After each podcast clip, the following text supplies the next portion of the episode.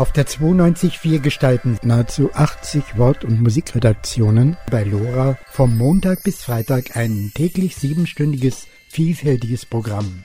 Ohne Anspruch auf Vollständigkeit können Sie im Vier-Wochen-Rhythmus kurze Streiflichter aus den verschiedensten Redaktionen nachhören oder für sich entdecken. Zu diesem facettenreichen Hörkaleidoskop begrüßt Sie am Mikrofon Felix Jakowitz. Unterschiedlichste Weltanschauungen, so bunt erleben Sie Radio sonst nie. Nora München. Vierter Freitag im Monat, 17 Uhr, Zeit für den Rückblick, aber heute nicht der Monats, sondern der Jahresrückblick. Und ich komprimiere das Ganze auf 60 Minuten. Die ausführliche Fassung hörten Sie ja vielleicht schon am zweiten Feiertag. Ich wünsche Ihnen viel Spaß dabei.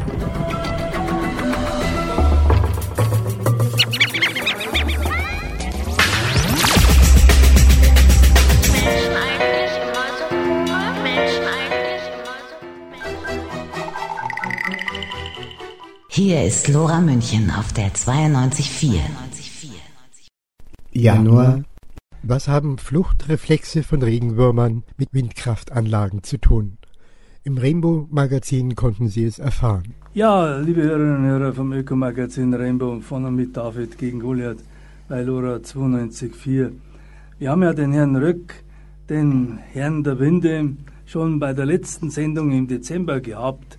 Und da sind noch viele Fragen offen geblieben, sodass ich gebeten wurde, ihn nochmal einzuladen heute. Er ist Experte für Wind- und Wasserkraft. Guten Abend, Herr Rück. Guten Abend, Herr Schlichtmeier. Ich würde gern äh, kurz zu der nächsten äh, Unterstellung gehen. Die Regenwürmer würden wegen Infraschall aus Windkraftanlagen nicht mehr wissen, wohin sie wollen.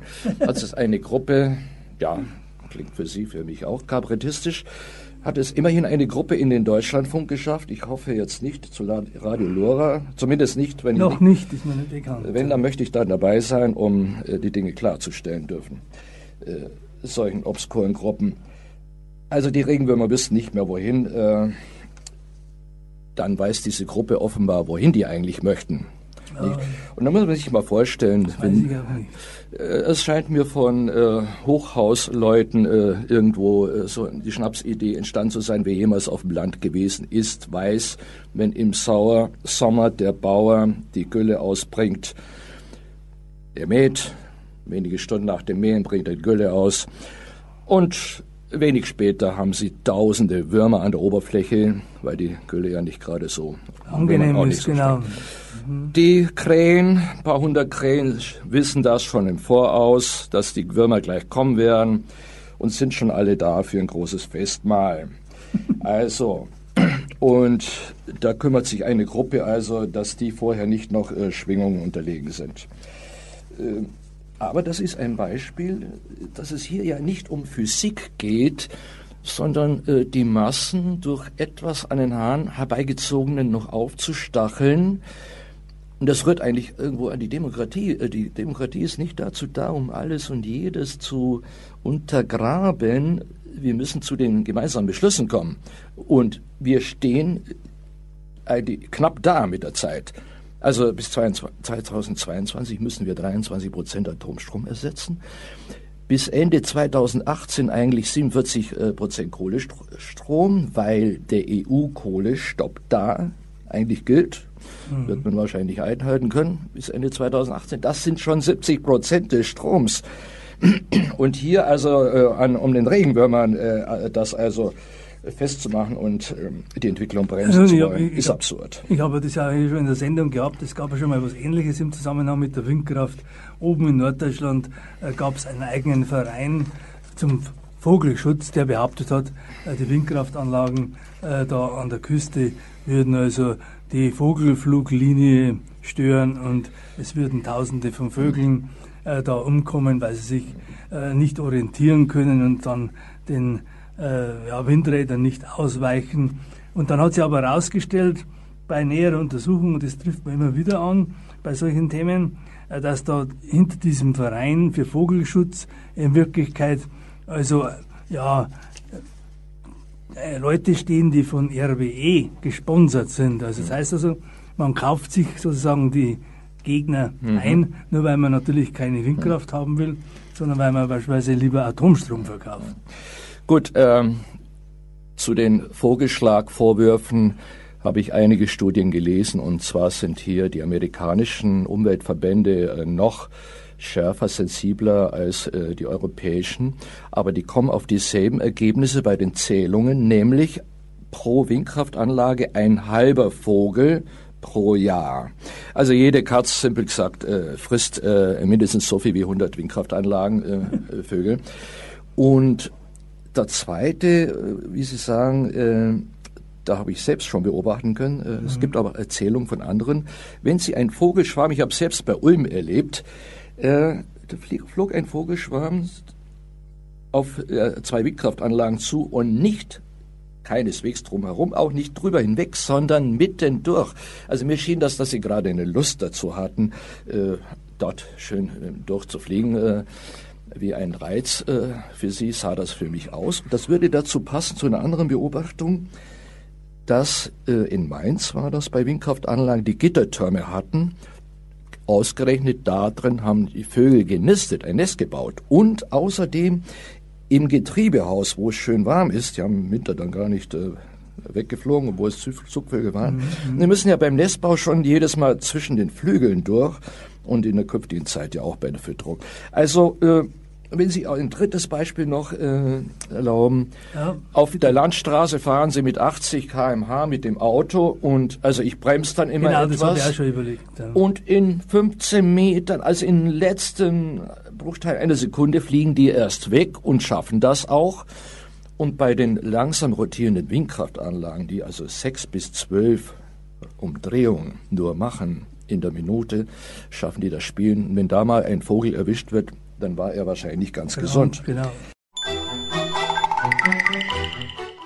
Das Ökomagazin Rainbow immer am zweiten Donnerstag um 19 Uhr. Februar. Die Mietersendung am 15. Februar. Unglaubliche Fragebögen von Vermietern. Eine Hörerin ist seit einigen Wochen auf Wohnungssuche und muss natürlich im Zuge dessen, schaut sich viele Wohnungen an und da werden ganz viele Fragebögen immer vorgelegt von den Vermietern oder von den Verwaltern und im Rahmen dieser Fragebögen wird natürlich nach der Person gefragt und der Familie und dann folgen allerlei detaillierte Fragen nach irgendwelchen Einkommensverhältnissen, nach, was weiß ich, rauchen Sie gerne, sind Sie schwanger, welche Musik etc. Was äh, darf man denn überhaupt in solchen Fragebogen tatsächlich fragen? Wo muss der Vermieter äh, oder der Mieter, wo muss der wahrheitsgemäß antworten und wo darf denn da geflunkert werden? Fangen wir mal an bei der Person des Bewerbers oder diejenigen, die da einziehen wollen. Was muss da als Antwort der Wahrheit entsprechen? Also die Frage nach der Person des Bewerbers und auch derjenigen Personen, die mit ihm in die Wohnung einziehen wollen, die sind natürlich berechtigt und die müssen auch wahrheitsgemäß beantwortet werden. Das heißt, man gibt den Namen an, die bisherige Anschrift und vielleicht auch noch das Alter, wenn das gefragt ist. Mhm. Dann haben wir jetzt aber zum Beispiel ein Pärchen, das da gerne einzieht und die bringen einen Hund mit, sag ich mal. Die Frage nach einem Haustier, muss man die jetzt äh, korrekt beantworten oder darf man da schon flunkern? Also wenn man schon ein Tier hat und das mit in die Wohnung äh, genommen werden soll, dann sollte man das auch wahrheitsgemäß beantworten. Denn ähm, mit Ausnahme von wirklich kleinen Tieren, die in Käfigen gehalten werden, wie äh, Vögeln oder Fischen im Aquarium, brauche ich ja äh, die Erlaubnis des Vermieters äh, für die Anschaffung eines Hundes oder einer Katze. Und das ist normalerweise auch in den äh, gängigen Mietvertragsformularen so geregelt. Und deshalb sollte ich das auch angeben, wenn ich den Hund mitbringe. Mhm. Denn sonst könnte es halt Ärger geben. Mhm. Okay, wenn jetzt die nächste Frage ist, äh, können Sie sich die Wohnung überhaupt leisten? Was verdienen Sie denn? Ähm, darf der Vermieter denn so ganz klar nach meinen finanziellen Verhältnissen fragen und auch vielleicht noch Auskunft haben wollen über diverse Sparbücher oder sowas? Ich meine, über die Sparbücher, das geht zu weit, aber der Vermieter hat nun mal ein legitimes Interesse daran, äh, sich ein Bild davon zu machen, ob der Erwerber die Miete dauerhaft zahlen kann oder nicht. Und deshalb darf er auch nach dem äh, regelmäßigen Einkommen fragen. Und das sollte der Mieter auch wahrheitsgemäß beantworten. Zumindest, sage ich mal so, in der Höhe, die eben ähm, nötig ist, um die Miete zu zahlen. Ich meine, wenn der Mieter ein sehr, sehr hohes Einkommen hat, dann muss er das natürlich nicht in voller Höhe angeben, wenn er nicht möchte, dass der Vermieter weiß, wie viel er verdient. Mhm. Aber er sollte eben wahrheitsgemäß das Einkommen angeben, das eben auch erforderlich ist, um die Miete zu zahlen. Wenn er das nicht tut, dann kann ihm tatsächlich passieren, dass der Vermieter äh, eben hinterher ihn, was auch wegen Betruges anzeigt. Das kommt auch immer wieder vor. Das kann dann sogar strafrechtliche Rele äh, Relevanz haben. Mhm. Oder aber, dass er das Mietverhältnis beendet. Also das ist schon eine berechtigte Frage. Mhm. Kann der Vermieter denn auf so einem Fragebogen zum Beispiel fragen, haben Sie Mietschulden? Das scheint ja wohl alles vorzukommen hier in München. Na klar, das ist natürlich eine Frage, die die meisten Vermieter brennend interessiert. Und ähm, naja, nur wenn ich ein sogenannter Mietnomade bin und mich von Wohnung zu Wohnung mogle, dann werde ich wohl in so einem Fragebogen auch kaum angeben. Ja, natürlich, die letzten fünf Vermieter warten auch noch auf ihr Geld. Also wenn da jetzt einer fragt, haben Sie Mietschulden, kann ich das jetzt ordnungsgemäß oder soll ich es ordnungsgemäß beantworten oder? Also wenn es wirklich so wäre, äh, dass äh, der Mieter hohe Mietschulden hat, und diese Frage auch die Zahlungsfähigkeit betrifft, dass er eben auch die aktuelle Miete nicht zahlen kann, weil er sowieso schon ähm, hohe Mietschulden hat, dann muss er das wohl beantworten. Wahrheitsgemäß am besten. Genau. Mhm. Es ist aber so, ähm, viele Vermieter glauben ja auch, dass ein Mieter dann Mietschulden hat, wenn er die Miete gekürzt hat. Wenn er sie äh, ich kann ja, wenn ich Mietmängel habe, in der Wohnung die Miete berechtigterweise kürzen mhm. und ähm, ziehe jetzt vielleicht aus, habe dieses Mietverhältnis, in dem ich die Miete gekürzt habe, beendet und suche jetzt eine neue Wohnung, dann sind das natürlich keine Mietschulden, diese berechtigten Mietkürzungen, die ich vorgenommen habe. Mhm. Das wird von Vermietern oft ganz anders gesehen, aber die muss ich natürlich nicht angeben. Das Mietrechtsforum immer am dritten Mittwoch im Monat.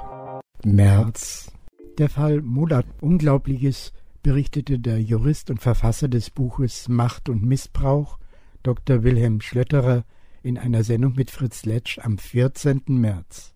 Ja, also die Frage der unabhängigen Justiz und Rechtsprechung jeweils führt uns eigentlich schon gleich, gehen wir doch gleich auch in den Fall Mollert beziehungsweise in den Fall vorher. Da gab es äh, hessische Finanzbeamte, die für unzurechnungsfähig erklärt wurden.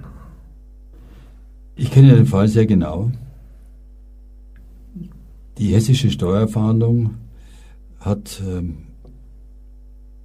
äh, Anfang der ja, also im Jahr 2000, glaube ich, oder war es noch in den Ende der 90er Jahre, äh, Durchsuchungen durchgeführt bei den Großbanken, zunächst bei der Commerzbank, äh, dann bei der Dresdner Bank, dann bei der Deutsche Bank und dann bei der DG Bank. Das hat natürlich äh, die Bosse dort äh, verstört, keine Frage.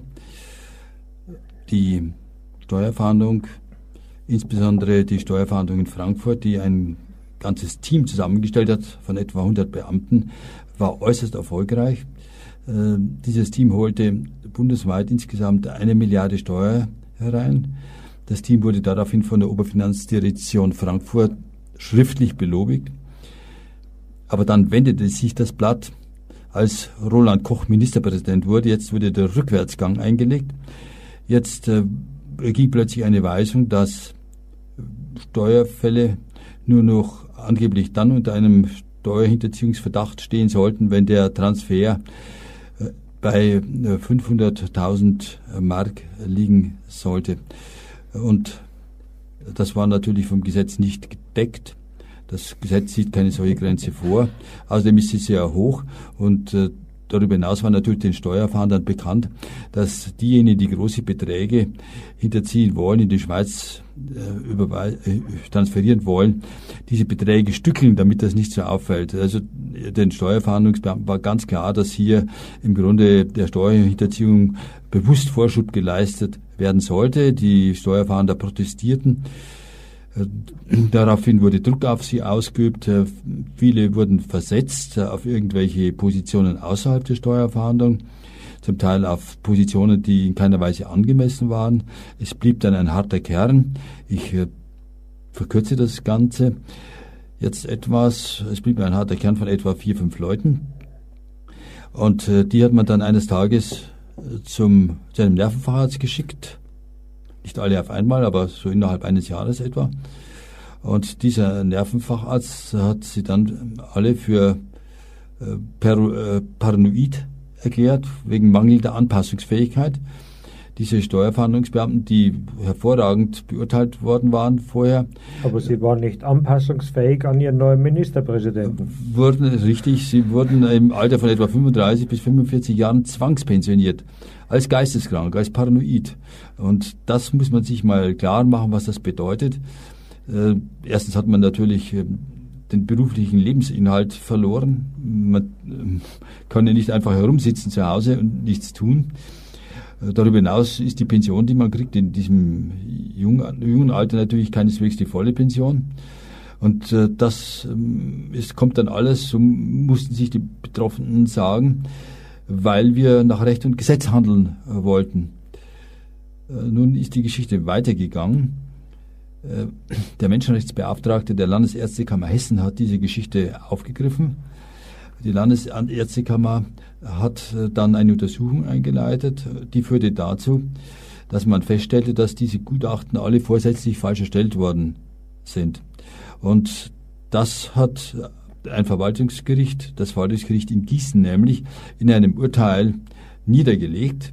Dennoch, man kann es kaum glauben, müssen diese Beamten nach wie vor um ihre Rehabilitierung kämpfen. Sie wurden nicht wieder in den Staatsdienst eingestellt. Die Gegensprechanlage jeden Mittwoch um 21 Uhr. April. Ebenfalls am 4. April gab es in der Attack-Sendung mit Renate Börger unter anderem ein Interview mit dem Krankenpfleger Ben Wermuth zum Thema Arbeitszeitverkürzung. Und jetzt geht's weiter mit dem Bericht von der Arbeitszeitverkürzungskonferenz, die Attac im Eine Welthaus veranstaltet hat. Und neben mir sitzt Ben Wermuth, er ist 24, gelernter Krankenpfleger und aktiv bei Verdi München, Verdis Jugend München. Ben, du hast erzählt, du bist 24, du bist Krankenpfleger, deine Freundin auch. Und ihr wollt jetzt heiraten. Und da ist auch das Thema wie schwer es eigentlich ist, Lebensplanungen zu machen, gar wenn man Kinder hat heutzutage. Wie sieht das aus bei dir? Hm, klar. Ähm, vor dem Hintergrund, dass es gerade im öffentlichen Dienst mit den Löhnen ja ohnehin schwierig ist, dass nur einer arbeitet und dann beim Krankenpfleger mit dem Schichtdienst zusätzlich ja nochmal eine Problematik da ist, die das nicht einfacher gestaltet, ist, sind Arbeitszeiten und auch immer länger werdende Arbeitszeiten machen das ganz, ganz schwierig, sich da überhaupt einen Plan zurechtzulegen, wie, wenn, wenn denn irgendwann Kinder kommen würden, ähm, wie soll man das realisieren? Mhm. Also das ist eigentlich Wahnsinn, dass das Kinderkriegen nicht gerade mit Freude verbunden ist, sondern schon mit solchen Überlegungen, mein Gott, das kriegen wir nicht hin. Mit, wir brauchen zwei schuftende Erwachsene, um überhaupt durchzukommen. Ja, genau. Also so, das ist so ein bisschen, ist immer so ein bisschen der Eindruck. So und was halt am Schluss bleibt, ist, wenn man dann so die verschiedenen Minister und Ministerinnen im Fernsehen sieht, die sagen, oh, und Familie ist uns so wahnsinnig wichtig. Und denkt man sich halt schon immer so, aha, da merke ich aber irgendwie so gar nichts davon. Mhm. Ja.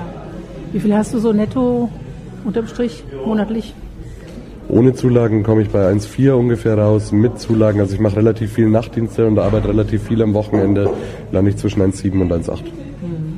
Was hat deine Freundin gesagt, als du erzählt hast, du würdest gerne Kinder haben? Ähm, ganz klare Antwort war ja, aber da warten wir noch drei, vier Jahre, wenn wir höhere Erfahrungsstufen haben, vielleicht können wir ein bisschen was zurücklegen. Und Erfahrungsstufen heißt kleine Lohnerhöhungen? Genau, also es ist jetzt auch nicht die Welt, aber macht 50 bis 100 Euro im Monat aus. Also eigentlich traurig, dass es so ist. Ähm, du bist bei Verdi aktiv und hast hier den Workshop gemacht über die Jugendperspektive von Arbeitszeitverkürzung. Wie ist sie denn? Das die Jugendperspektive. Ich glaube, dass, da, dass sich viele aus meiner Generation da bisher noch gar nicht so viele Gedanken darüber gemacht haben, weil Arbeitszeit, so wie sie steht, scheint immer so was Statisches, Unbewegliches zu sein, was man eh nicht verändern kann. So von Menschen, mit denen ich mich unterhalten habe, heißt es immer wieder, naja, Arbeitszeitverkürzung ist zwingend notwendig, weil es keine Alternative dazu gibt, weil mein Job bis zur Rente machen kann ich sowieso nicht. Ist auch völlig unabhängig, also ich bin ja jetzt über die Werdejugend nicht nur in der Krankenpflege unterwegs, sondern in verschiedensten Betrieben das ist auch völlig unabhängig, in welcher Branche man sich, sich bewegt. Wenn man fragt, möchtest du das bis zur Rente machen, kommt ganz oft ja, wollen schon, können sicher nicht. Also es ist auch so eine Gewöhnung an diese prekarisierten Lebensverhältnisse, dass man nichts planen kann, dass man mit ständige Veränderungen ähm, äh, rechnet und dass man eigentlich ja, mit dieser Unsicherheit ständig lebt und mit dieser Prekarisierung, dass es so ganz normal erscheint. Ja klar, vor allen Dingen vor dem Hintergrund, also so die Technisierung der Gesellschaft über Smartphones hat ja auch dazu beigetragen, dass man ständig erreichbar ist. Sprich, nur weil man aus der Arbeit draußen ist, hört man ja nicht auf zu arbeiten, sondern man verlagert es halt an den anderen Ort. Ähm, und dadurch, dass, diese, dass so Geschichten wie Smartphones und so aber einen Kultcharakter haben, ist es selbstverständlich, dass Arbeitszeit eigentlich nie aufhört, sondern dass man immer erreichbar ist und immer für den Job da ist. Und worin siehst du jetzt das Potenzial der Arbeitszeitverkürzung so als Mobilisierungsmöglichkeit, dass man ja auch eine begeisternde Idee damit verbinden kann, eine gesamtgesellschaftliche? Dass inzwischen einfach viel zu viel zusammenkommt. Azubis und junge Menschen werden immer mehr als Lückenfüller hergenommen, um eben dafür zu sorgen, dass der Betrieb irgendwie überhaupt noch weiterlaufen kann. Und gerade die Arbeitszeit wird aber immer weiter erweitert. Also Rente mit 67, immer höhere Wochenarbeitszeiten, geringerer Urlaub, immer weniger frei, weil man sich halt nicht leisten kann, freizunehmen, weil man unbedingt in der Arbeit sein muss.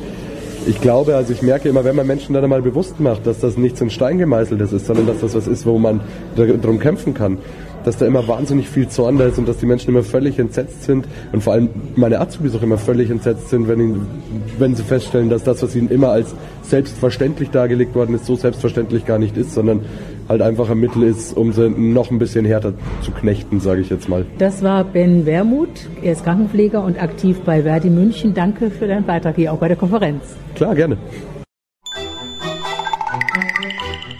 Attack immer am ersten Mittwoch um 19 Uhr.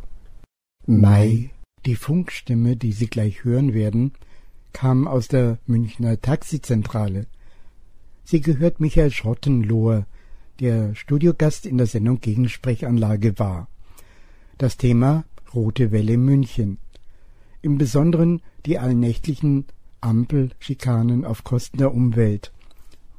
Der andere Gesprächspartner in folgenden Ausschnitten war Joshi Petlitzky von der Abteilung Verkehrssteuerung des Münchner Kreisverwaltungsreferates.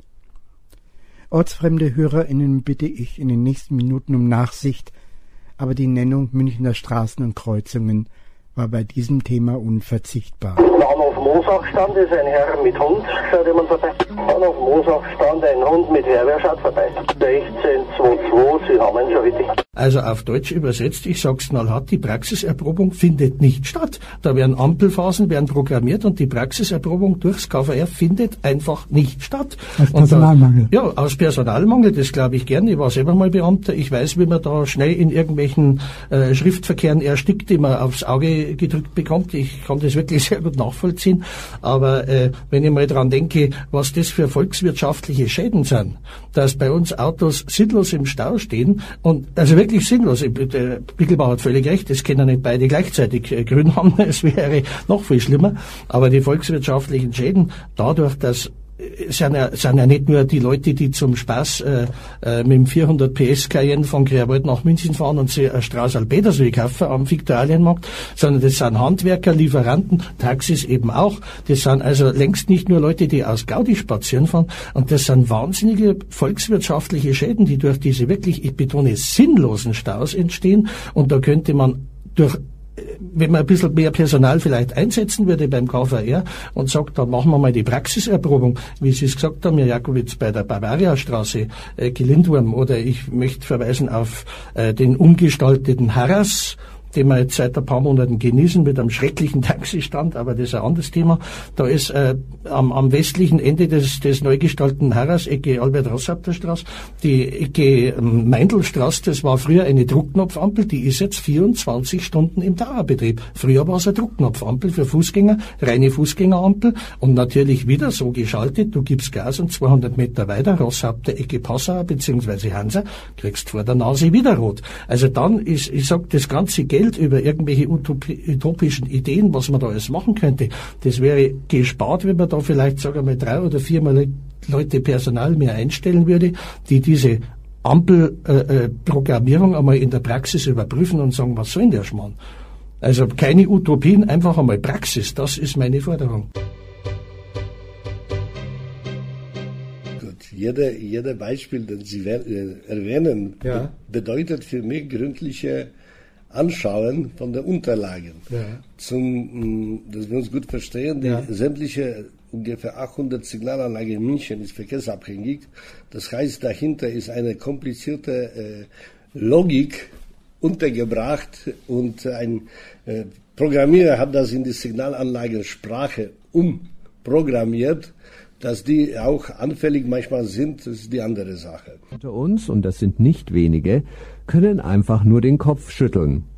Machen wir es konkret. Der Verkehr der vierspurigen Erhardstraße an der Isar auf Höhe des Deutschen Museums wird an der kleinen Kohlstraße, die auch noch zur Hälfte eine abgewandte Einbahnstraße ist, von einer 24-Stunden-Ampel mit einer treffsicheren Taktung in der Weise gestoppt, dass man nach Grünlicht 100 Meter weiter nordwärts an der Ludwigsbrücke genau vor der Nase wieder Rotlicht bekommt. Die Ecke ist ohnehin für unser Thema recht exemplarisch. Eine Fußgängerampel auf der Zweibrückenstraße, ebenfalls dauerbetrieben, schikaniert in 50 Meter Distanz zur Hauptkreuzung Erhardstraße den Verkehrsfluss. Wieder 50 Meter weiter vor der Hauptkreuzung Isartorplatz der gleiche ökologische Schabernack. Museumsbesucher zu nachtschlafender Zeit sind dort nicht anzutreffen, wenn man von der berühmten Nacht der Museen absieht. Gegensprechanlage jeden Mittwoch 21 Uhr. Juni.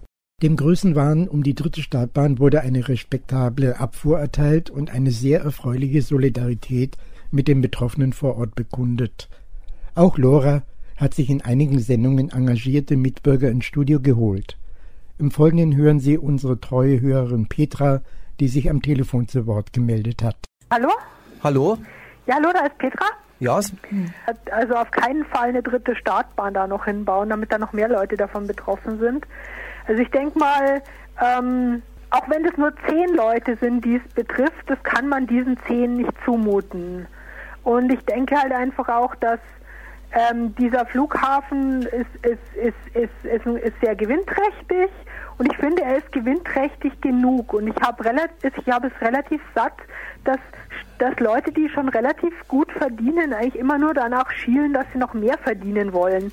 Und ich denke mal, diese Unkultur, ähm, die sollte mal aufhören. Für mich, mir geht es hauptsächlich um die Leute, die die, die, das, die diesen Lärm miterleben müssen. Ja, hallo, Servus. Du, herzlichen Dank für die Solidarität. Das ist eine ganz wichtige Geschichte für uns im Umland draußen. Du hast es ganz richtig beobachtet. Das ist ein Wahnsinn. Also es ist im Moment so, auch wenn du zum Beispiel die Isarauen bei uns spazieren gehst. Ich habe vor kurzem dort eine Vogelexkursion mitgemacht. Man konnte also sich tatsächlich nicht unterhalten, weil jede Minute ein Flieger gestartet ist und man jede Minute sein Gespräch unterbrechen musste. Mhm. Und ich kann dir sagen, das wird nur wesentlich schlimmer mit einer dritten Startbahn, weil die dies dritte Startbahn wird praktisch an die Gemeindegrenze der Ortschaft Attaching hinbaut. Das heißt also, dass in Attaching die Flieger dann in einer Höhe von 80 bis 100 Meter drüber fliegen. Jetzt, wenn du dir vorstellst, dass die Frauenkirche knapp 100 Meter hoch ist, ja. der eine ist glaube ich 99, der andere ist 100 hoch, dann ist es da noch drunter. Also das geht tiefer als die Türme von der Frauenkirche, wird da über Attaching drüber geflogen und da kann man sich glaube ich gut vorstellen, dass man da nicht mehr von einem lebenswerten Leben ja, sprechen total. kann. Ich habe mich da relativ, also ich fand das relativ peinlich, ehrlich gesagt, ähm, ähm, das Erlebnis da so drüber zu fliegen. Ja, wobei, ähm, ja.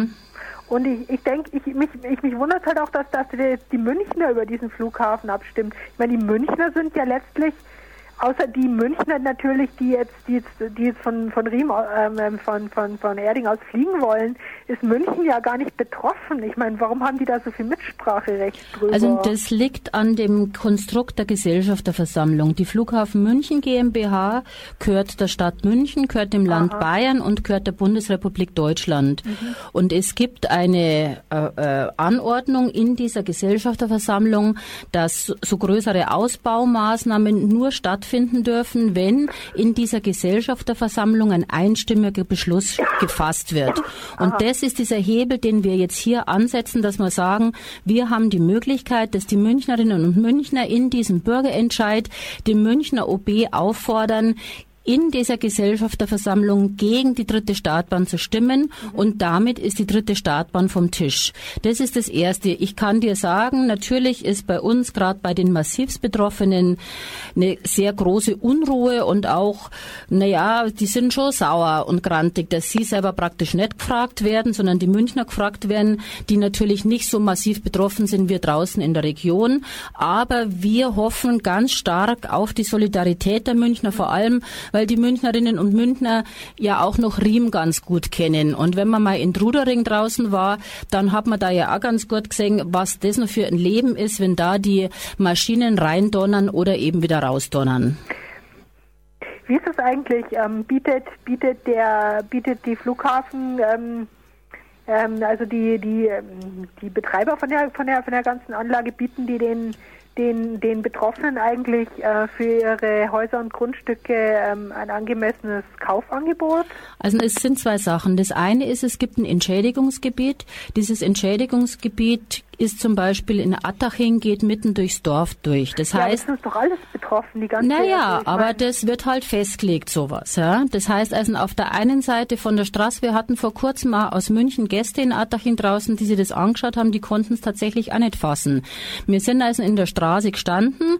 Auf der rechten Seite, die Häuser werden entschädigt, die auf der linken Seite werden nicht mehr entschädigt. Wenn es da vorstellt, zwischen 80 und 100 Meter da drüber, bei einer Straßenbreite macht es keinen großartigen Unterschied ja. aus. Ja, das ist und, und die, da, da kann, die können da auch nicht gerichtlich dagegen vorgehen? Naja, das ist im Planfeststellungsbeschluss jetzt also festgelegt worden. Aber dann, das, das müssten Sie dann also danach, wenn es eingetreten ist, könnten Sie dann dagegen vorgehen per Gericht, wenn Sie damit Nee, das ist also das, die Höhe der Vergütung, das ist jetzt alles so festgelegt. Und das kommt auch noch dazu, dass die Höhe der Entschädigung zu der Zeit, zu der Zeit festgelegt wurde, worden ist, wo bereits festgestanden ist, dass eine dritte Start- und Landebahn kommt. Das heißt, dementsprechend niedrig waren da natürlich mittlerweile in diesem Gebiet auch die Grundstückspreise. Gegensprechanlage jeden Mittwoch 21 Uhr. Juli. Es war schon ein kleiner Eiertanz in der Gegensprechanlage vom 18. Juli. Assunta Tameleo hatte das Kölner Beschneidungsurteil zum Thema erkoren. Die Statements waren entsprechend emotional. Es gibt prähistorische Darstellungen anscheinend, also und auch bei den Ägyptern auf jeden Fall. Also es wird lange gemacht aus religiösen Gründen? Nicht nur religiös, also oder ich würde ich würd, äh, sagen, also man hat schon recht früh wahrscheinlich erkannt die hygienischen Vorteile. Ähm, äh, tatsächlich kann eine Vorhaut, wenn die nicht ganz zurückrutscht, äh, äh ein Herd von Bakterien und Viren auch, also inzwischen weiß man es auch bei HIV, man vermutet also, dass sich unter der Vorhaut sehr viele Keime sammeln können, speziell bei Hitze und äh, gerade aus den Ländern stammt es ja auch. Man hat es auch bei den Aborigines äh, gesehen. Beschneidung ist also ein weltweites Phänomen. Gut, aber es ist jetzt, also um hier geht es ja jetzt ja. gerade, das Kölner Urteil hat den Fall einer religiös begründeten Vor allem religiös. Man hat es auf genau. religiös fokussiert und das stört mich an dem Ganzen. Ne? Man hat es nicht allgemein auf die Beschneidung, man hat wirklich religiös als Schwerpunkt gesetzt und damit wird auf die religiösen Minderheiten, die das eben in Deutschland betreiben wollen, ähm, auf die wurde das äh, fokussiert und ganz klar gemünzt. Also für mich ist es eine eindeutig gegen Minderheiten gerichtete, äh, das Urteil ist eindeutig gegen Minderheiten gerichtet. Also so also man interpretiert es auch so, es ist nicht gegen die Beschneidung an sich, ja. die ja auch aus medizinischen Gründen oder was weiß ich was. Könnten Eltern eigentlich entscheiden aus medizinischen Gründen. Zumindest in Amerika ist es so, nach wie vor auch in Südamerika wird es sehr viel äh, äh, noch äh, operativ gemacht. Also äh, hier vermischen sich viele Dinge und was mich von Anfang an gestört hat, war eben dieses dominante Wort religiös, das dominante Wort Körperverletzung. Damit wird auch suggeriert, also es ist was ganz äh, Brutales dabei, ist in der Medizin jede Körperverletzung, das heißt auch Akupunktur ist Körperverletzung, also jede durch, äh, äh, also immer wenn die Haut in irgendeiner Weise verletzt wird, spricht man von Körperverletzung. Also Körperverletzung ist auch eine Impfung, Körperverletzung ist auch eine Zahnspange unter Umständen mit, äh, wenn man die Zähne reißt und wirklich invasiv arbeitet. Das Gericht hat gesagt, dass eine Beschneidung Körperverletzung ist und hat also nicht gesagt, aus welchem Grund. Das heißt, entscheidend ist, dass das Kind nicht, nicht bestimmen kann, weil das Kind einfach zu klein ist. Es spricht also überhaupt nichts dagegen, dass sich jemand beschneiden lässt, aus welchen Gründen auch immer. Aus hygienischen, aus religiösen oder sonst irgendwelchen. Spielt keine Rolle. Nur muss er das selber entscheiden können. Und das können die Kinder eben nicht. Und deswegen, was spricht dagegen, dass man wartet? Äh, es spricht aus medizinischer Sicht dagegen, dass es also desto später man das durchführt, desto komplizierter wird. Also äh, desto früher beschnitten wird, also zum Beispiel bei Juden am achten Tag, bei Muslimen könnte es auch früher sein, wird auch teilweise früher gemacht, teilweise später. Desto früher, desto weniger schmerzhaft, desto weniger Narben. Also das ist ein Märchen, dass die Kinder die mit acht Tagen, dass die nicht spüren. Na, ich habe ja nicht gesagt, dass Sie nichts spüren, ja. aber es handelt sich um Sekunden und Sie sollten nicht allem trauen, was Sie im Internet zusammen googeln und an Videos okay. finden. Also Sie wissen es jedenfalls so, dass die Kinder, das macht den Kindern überhaupt nichts aus. Sie haben gesagt, äh, das Urteil richtet sich nicht gegen die Beschneidung an sich. Die Beschneidung an sich. Dagegen habe ich auch nicht. Das heißt also, das hat nicht und es ist der, der dieses, also dass es äh, diesen religiösen Anstrich bekommt. Das ist auf jeden Fall so nicht zu verstehen. Und es geht Ihnen um die körperliche Unversehrtheit des unmündigen Kindes und, wenn ich das raushöre, vielleicht sogar um sowas wie das Recht auf Religionsfreiheit und nicht im Namen einer Religion beschnitten zu werden, das weiß ich jetzt nicht. Das interessiert mich jetzt eigentlich überhaupt nicht. Ah, also die körperliche Unversehrtheit ist der Grund. Das Speziell steht bei uns im Penis. Grundgesetz. Und aus irgendwelchen Gründen machen, bestimmen dann die Eltern, dass dem da ein Stück weggeschnitten wird. Mhm. Gut. Jawohl, dann bedanke ich mich bei Ihnen, Herr Stöger. Vielen Dank und schönen Abend. Ja, danke. Gegensprechanlage jeden Mittwoch 21 Uhr. August. In der Sendung von Attack am ersten Tag im August stellte sich der neue Moderator Harro Honolka den Lora-Hörern vor. Für die Sendung wurde ein Supermarktbesuch der besonderen Art mit Beteiligung von Renate Bürger nachgestellt. Was kann man gegen den Machtmissbrauch von Konzernen tun? Mehr, als Sie vielleicht denken. Naja, Nestle ist wirklich einer der schlimmsten Konzerne, der uns immer wieder ärgert. Erstens wegen der Kinderarbeit in der Elfenbeinküste auf den Kakaoplantagen, dann wegen immer wieder Gewerkschaftskonflikten in Kolumbien, in der Schweiz läuft im Moment ein Verfahren gegen Nestle wegen Verwicklung in die Ermordung eines kolumbianischen Gewerkschaftsführers. Nein, dann haben wir immer wieder dieses Milchpulverproblem, diese aggressive Werbung von Nestle, sodass Mutter auf das, Mütter auf das Wichtigste, was sie haben, ihre Muttermilch verzichten und die künstliche Milch nehmen. Und dann das Wasserproblem, dass diese vielen Wasserflaschen und dieser Wasserflaschenverkauf weltweit den Menschen eigentlich das gute Grundwasser abgräbt. Also das ärgert mich immer alles sehr. Ja, und ich finde, da muss man was dagegen tun. Und was willst du nun dagegen tun? Also ich habe mir gedacht, mal als Konsumentin auch zu zeigen, ich gehe jetzt mal in den Supermarkt und stapel ganz viele Nestle-Produkte in einen Einkaufswagen. Dann lasse ich den Wagen stehen, lege einen Zettel drauf. Ich kaufe nichts von Nestle, denn Nestle beutet Kinder und Kaffeebauern aus.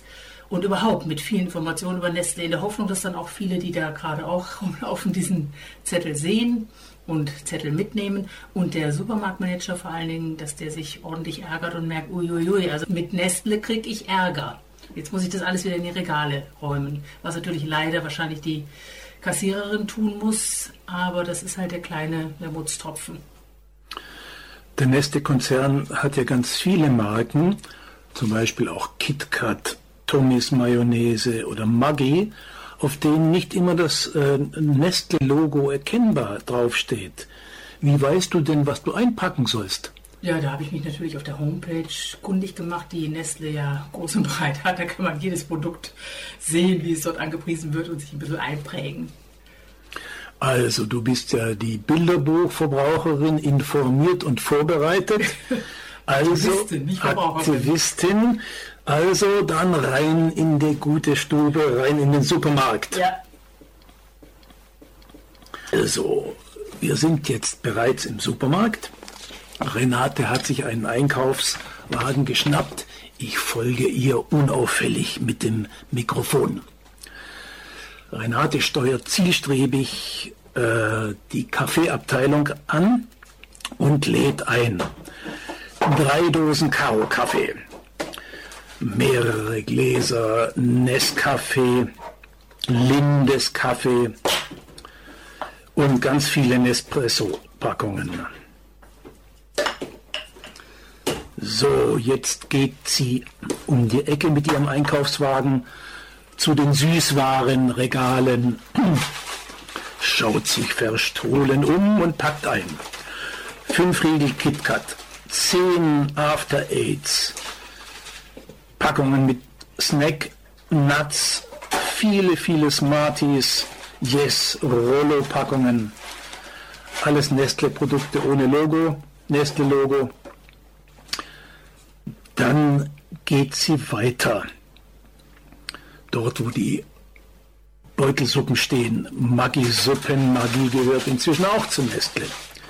Und lädt ein Zwiebelsuppe, Brokkolisuppe, äh, Ochsenschwanzsuppe, Hühnersuppe, Rindfleischsuppe.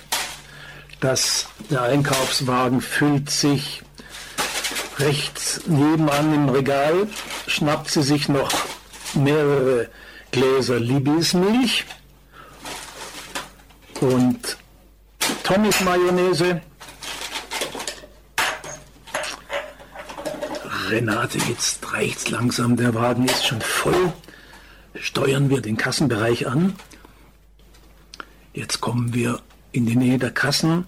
Renate stellt den Einkaufswagen ab, greift in die Tasche, zieht unauffällig einen DIN A4-Zettel aus der Tasche, auf dem geschrieben steht, Nestle beutet Kinder- und Kaffeebauern aus, von Nestle kaufe ich nichts. Spaß würde mir machen, wenn ich wüsste, dass das jetzt zeitgleich weltweit in ganz vielen Supermärkten ganz viele andere auch tun. Also das fände ich richtig gut. Also sich verabreden, wie das jetzt mit dem Flashmob geht, per Twitter oder SMS und dann so eine Aktion machen, ganz gezielt wegen einer ganz gezielten bestimmten Verfehlung oder eben gegen einen ganz bestimmten Konzern. Das wäre schon eine tolle Möglichkeit, auch wirklich Protest auszudrücken. Attack immer am ersten Mittwoch um 19 Uhr. September. Legt den Leo an die Kette skandierten Friedensdemonstranten im Allach. Der geplante Export von Leopardpanzern nach Saudi-Arabien brachten Thomas Rödel mal wieder in Rage. Die meisten Berliner Abgeordneten haben damit scheinbar weniger Probleme. Willkommen zum Friedensforum in Lora International. Unser Thema heute heißt Leg den Leo an die Kette! Leg den Leo an die Kette! Leg den Leo an die Kette! So klang es vor gut vier Wochen vor dem Gelände der Firma Kraus Maffei Wegmann in München-Allach. Am 1. August gab es dort eine Kundgebung gegen den geplanten Export von Leopardpanzern, initiiert von der DFGVK. Nicht nur eine Kundgebung war angemeldet vor dem Werkstor, sondern auch eine Mahnwache, und zwar für die Dauer von 24 Stunden. Thomas Rödel, Sprecher der DFGVK Bayern, hatte diese Aktion mit vorbereitet. Hallo, hallo. Begrüße euch alle zu der Veranstaltung hier 24 Stunden Mahnwache gegen den Export von Kampfpanzern hier von Kraus Maffei Wegmann nach Saudi-Arabien oder wo immer auch hin. Diese Veranstaltung hier ist der Auftakt der diesjährigen Friedensfahrradtour der DFG-VK Bayern, Deutsche Friedensgesellschaft, Vereinigte Kriegsdienstgegnerinnen. Wir fahren seit Jahren eine Woche lang, Anfang der Sommerferien, zu Standorten der Rüstungsindustrie und von Militär- und Truppenübungsplätzen in Bayern, Baden-Württemberg und auch den anliegenden, angrenzenden Ländern, kann man sagen. Ziel dieser Fahrradtour ist, für Frieden, Abrüstung, für eine zivile Außenpolitik gegen Militärintervention, gegen Rüstungsexporte, gegen Atomwaffen, für eine Umstellung der Rüstungsindustrie, für zivile und friedliche Produktion. Um für diese Ziele zu werben, waren die Friedensradler eine Woche lang unterwegs, vom 1. bis zum 8. August.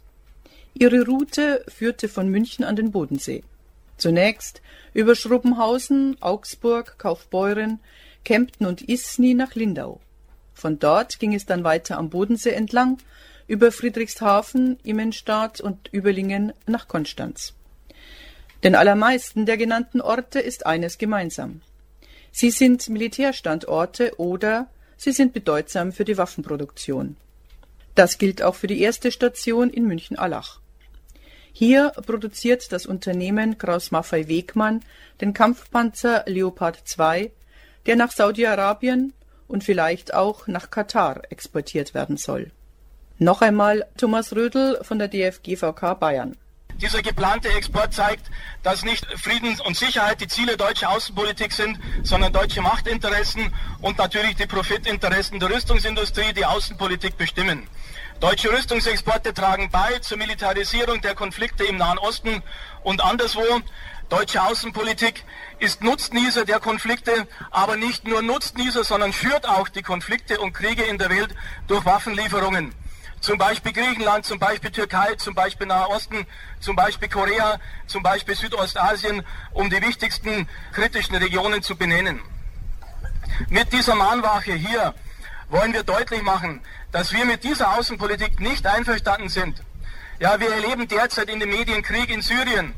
Wir wollen nicht hinnehmen und nicht akzeptieren, dass irgendwann vielleicht deutsche Kampfpanzer in einem künftigen Krieg eingesetzt werden, weder gegen Syrien noch gegen Israel, noch gegen Irak, nicht gegen Iran, nicht gegen Jemen oder wer immer der künftige Kriegsgegner Saudi-Arabiens sein wird. Und wir wollen natürlich auch nicht, dass diese deutschen Panzer gegen eine saudische Bevölkerung eingesetzt wird, die für Demokratie, Menschenrechte und einen Regimewechsel aufsteht, wie das in anderen Ländern jetzt der Fall war. Wenn Leopard-Panzer nach Saudi-Arabien geliefert werden, besteht aber durchaus das Risiko, dass sie dort zur Unterdrückung der Bevölkerung genutzt werden. Denn Saudi-Arabien ist ein Staat, in dem von Demokratie keine Rede sein kann. Eine kleine Gruppe von Feudalherrschern hat das Sagen, die Opposition wird mit brutaler Repression in Schach gehalten. Friedensforum im Wechsel mit der Frauenliga am ersten Montag im Monat. Oktober Staatspolitik und Lokales, Internationales und eine Welt, Ökologie und Umweltschutz, Arbeitswelt und Soziales, Ausländer und Flüchtlinge, Rassismus und Menschenrechte, Schwul und Lesben, Kultur und Kleinkunst. Das alles und noch viel mehr hören Sie Montag bis Freitag von 17 bis 24 Uhr bei Lora München 92.4. So, und jetzt nochmal zum Mitschreiben. Staatspolitik und Lokales, Internationales und eine Welt, Ökologie und Umweltschutz, Arbeitswelt und Soziales, Ausländer und Flüchtlinge, Rassismus und Menschenrechte, Schwul und Lesben, Kultur und Kleinkunst. Lora München. Der Inhalt macht den Unterschied. In der Attack-Sendung vom 3. Oktober konnten Sie einen Beitrag zur Unabhängigkeit der Medien von Henning Hinze hören. Jetzt haben Sie im Monatsrückblick noch einmal die Gelegenheit, diese düstere Analyse nachzuhören. Henning Hinze wird in seinem folgenden Beitrag der Frage nachgehen, warum wir den Medien prinzipiell misstrauen sollten. In Sonntagsreden betonen Politiker immer wieder gern, dass die Medien unseres Landes ein Garant für unabhängige demokratische Meinungsbildung seien. So war es von den Müttern und Vätern des Grundgesetzes auch einmal gedacht. Und das Bundesverfassungsgericht hat im Laufe der Jahrzehnte auch mehrere Male sehr bemerkenswerte Urteile gesprochen, die die Freiheit der Presse untermauern. Laut Artikel 5 des Grundgesetzes sollen die Medien Leuchtfeuer und Garant für Pluralität und unabhängige Meinungsbildung sein. Sie sollen Politik, Verbände, Parteien und Eliten kontrollieren. Medien so heißt es im berühmt gewordenen Spiegelurteil von 1967, seien schlechthin konstituierend für die Demokratie. Zu ihren Aufgaben gehört es, der Bevölkerung Gehör zu verschaffen, also einen Informations- und Meinungsaustausch, eine lebendige öffentliche Debatte zu organisieren. Aber wie viel hat dieser Anspruch noch mit der Wirklichkeit zu tun? Als vor sechs Jahren der Verkauf der Süddeutschen Zeitung anstand, veranlasste das den Soziologen Jürgen Habermas zu sehr grundsätzlichen Überlegungen. In einem Essay, den die Süddeutsche veröffentlichte, vertrat Habermas die Ansicht, dass einige wenige deutsche Zeitungen, die er Qualitätspresse nennt, eine überragende Rolle bei der politischen Kommunikation spielen. Die, wie er es nannte, resonierende Publizistik beeinflusse positiv auch den Rundfunk und die übrige Presse. Wenn man sich vorstellte, dass einige dieser Qualitätsredaktionen unter den Druck von Finanzinvestoren gerieten, die auf schnelle Profite aus sind und in unangemessen kurzen Zeiträumen planen, könnten durch Einsparungen in diesem Kernbereich die gewohnten journalistischen Standards gefährdet werden. Damit würde, so sagte Habermas voraus, die politische Öffentlichkeit im Mark getroffen. Der Journalismus, der unsere Gesellschaft kritisch begleiten soll, hat das Ende der Fahnenstange vermutlich schon erreicht. Die werte Öffentlichkeit scheint das nicht weiter zu stören, sie registriert es beiläufig. Beiläufig, weil der Trend der Zeit materielle Werte in den Fokus gerückt hat. Wenn die Qualität der Tageszeitungen so stark nachgelassen hat, dann hängt das auch mit der deutschen Presseagentur dpa zusammen. Ohne diese Agentur kann fast keine deutsche Tageszeitung auskommen. dpa dient aber keineswegs vor allem dem Ziel, gründliche und anspruchsvolle Informationen an die Redaktionen zu versenden. Vor allem soll sie keine zu hohen Kosten verursachen. Besitzer von dpa sind eine Reihe großer Verlage, und die sind vor allem daran interessiert, diesen Dienst kostengünstig zu beziehen. Qualität ist nachgeordnet. Ich habe bisher nur über Tageszeitungen gesprochen, auch deshalb, weil Tageszeitungen trotz allem immer noch eine erstaunlich hohe Akzeptanz bei der Bevölkerung haben und damit bedeutsam für die Meinungsbildung sind. Beim öffentlich-rechtlichen Rundfunk sind die Arbeitsbedingungen generell etwas besser als bei den Zeitungen.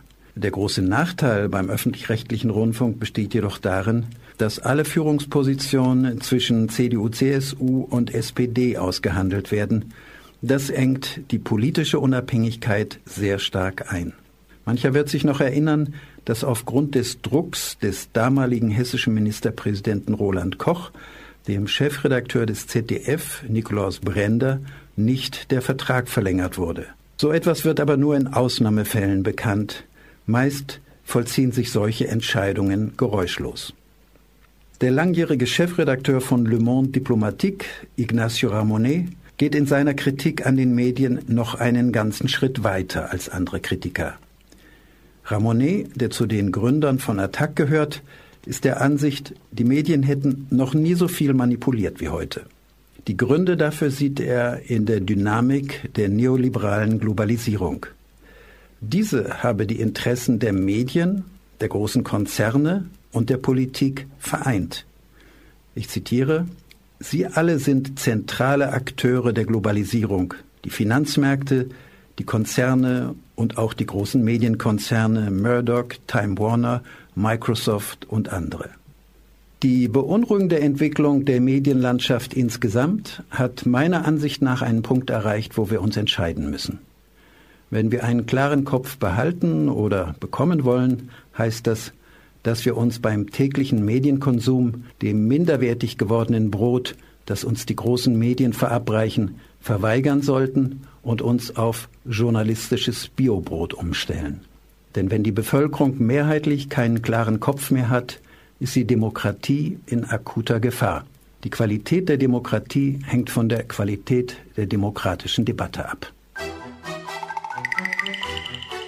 Die Sendung von Attac immer am ersten Mittwoch um 19 Uhr. November.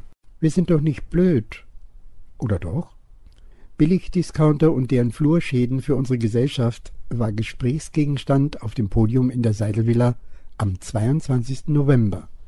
In Folge einige Ausschnitte vom Abend. Herr Ackmann, Teilzeit, Minijobs haben wir gehört, sind das die normalen Arbeitsbedingungen im Einzelhandel mittlerweile? Ähm, ich sag mal so, einen tariflich bezahlten Vollzeitjob zu bekommen im Einzelhandel wird zunehmend zu einem Luxus. Und im Discount-Bereich ist das äh, massiv. Also dort ist tatsächlich so, dass in der Regel die Filialleitung Vollzeit beschäftigt ist und gegebenenfalls noch die Stellvertretung, dann hört es aber auch auf. Gehen Sie mal an einem Tag fünfmal in den gleichen Discounter, Sie werden oft fünf verschiedene Personen treffen, weil das Minijob einfach sind. Das heißt, äh, wir haben das Problem natürlich langfristig auch für die Sozialversicherung. Dort arbeiten in der Regel Frauen auf 400 Euro Basis und was sie dann in der Rente bekommen, das kann man jetzt schon hochrechnen. Man produziert damit natürlich ein riesen soziales Problem auch. Und apropos Schlecker und Pleite, weil wir zu viel verlangt haben. Also ich sag mal so, hätte die Geschäftsleitung des Schlecker, des, des Unternehmens, äh, unsere Warnungen, unsere Hinweise und unsere Hilfe in Anspruch genommen, dann wäre dieses Unternehmen ganz woanders. Wir haben jahrelang über den Gesamtbetriebsrat, über die örtlichen Betriebsräte immer wieder auf diese Fehlentwicklung aufmerksam gemacht. Das ist ja nicht primär unsere Aufgabe, aber auch wir haben ein Interesse daran, dass Unternehmen gesund sind, dass dort gute Arbeitsbedingungen herrschen und dass von dem gut verdienten Geld auch etwas bei den Leuten landet, die das alltäglich auf der Fläche erwirtschaften. Dezember. Ja, und gegen Ende möchten wir noch einmal erklären, was es mit dem neuen mit dem neuen digitalen Radio auf sich hat und welchen Wandel das für Lora jetzt bedeutet. Michael Barnickel nochmal darüber. Ja, ich glaube, die beste Erklärung ist, dass äh, wenn man jetzt ähm, ab Mitternacht Horeb hören will, dann kann man ruhig auf UKW bleiben. Ähm, wenn man weiter Lora hören möchte, dann muss man im Internet reinhören oder noch einfacher, man kauft sich eben ein DAB-Radio. Und wir haben uns heute einige Modelle angeschaut. Also ja, für 70 Euro, sage ich mal, kriegt man ein sehr schönes ähm, Radio für Tisch oder Küche. Was hat denn das überhaupt für Vorteile? Ähm, ja, wir haben uns vorhin auch äh, UKW, also mit diesen Radios haben wir verglichen die Qualität auf UKW und auf DAB. Und auf DAB ist es schon ähm, trennschärfer und klarer. Und äh, ich glaube, ein Riesenvorteil ist, dass man diese Suchorgien auf UKW, wo man so durchkurbelt von links nach rechts, dann hat man hat man es wieder nicht gefunden. Die sind vorbei. Also man suchte einfach nach L und schon hat man Lora. Beziehungsweise, so. ja, genau, das ist also nach, ähm, also wir sind Lora kurz oder Lora Moenchen, München, der lange Name und das findet man eigentlich sofort. Hm. Und äh, das ist schon, sehe ich schon als einen Riesenvorteil an gegenüber ähm, UKW, wo man immer wieder den Sendesuchlauf starten muss und dann geht es immer wieder verloren und ähm, das ist schon äh, nicht sehr benutzerfreundlich und da ist eigentlich dieses Senderwechseln ist immer so, eine, so ein kleines Abenteuer. Wobei man da ja vielleicht auch mal ähm, durchaus über LoRa stolpern konnte auf UKW, während man vielleicht gerade Bayern 2 gesucht hat. Aber ähm, jetzt ist es halt so, dass man halt sieht, was da ist. Man kann sich das auch teilweise nach, nach ähm, Kategorien ordnen lassen. Ähm, naja, also man findet uns jetzt einfach leichter, einfach wenn man uns kennt und nach LoRa sucht. Liebe Lora-Hörerinnen und Hörer, das war der Jahresrückblick 2012. Ich hoffe, es waren interessante Beiträge für Sie dabei. Am Mikrofon und für die Sendung verantwortlich verabschiedet sich Felix Jankowitz.